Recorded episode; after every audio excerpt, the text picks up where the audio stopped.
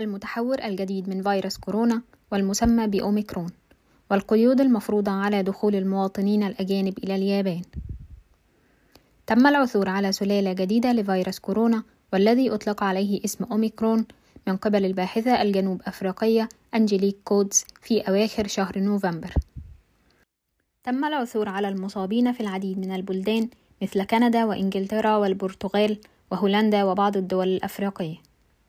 تم العثور أيضا على حالتين أصيبتا بالمتحور الجديد في بعض المطارات اليابانية كلاهما من المواطنين الأجانب.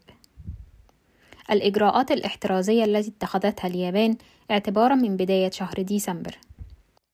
قامت الحكومة اليابانية بوضع بعض القيود الاحترازية لمنع انتشار العدوى حيث أعلنت حظر دخول الأجانب من الوافدين الجدد إلى اليابان في الوقت الحالي. بالإضافة لا يمكن للعائدين من عشر دول أفريقية بما في ذلك جمهورية جنوب أفريقيا وأنجولا وناميبيا الدخول إلى اليابان حتى وإن كان لديهم الإقامة. غير أنه يمكن للمواطنين اليابانيين العودة إلى بلادهم. ومع ذلك فقد خفضت الحكومة اليابانية الحد الأقصى المسموح به للقادمين من الخارج إلى 3500 شخص فقط. لا يوجد تأثير على رحلات الشحن التي تحمل الأمتعة.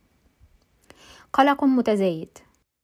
ما نعرفه حتى الآن عن المتحور الجديد أوميكرون هو أنه يتعرض لطفرات عديدة قد تؤثر على سلوكه. ولسنا متأكدين من مدى انتشاره ومدى سهولة الإصابة به وشدة المرض الذي يسببه. قد لا يكون اللقاح فعالا بشكل كامل ضد هذا المتحور. فالعالم كله قلق بشأن ما سيأتي.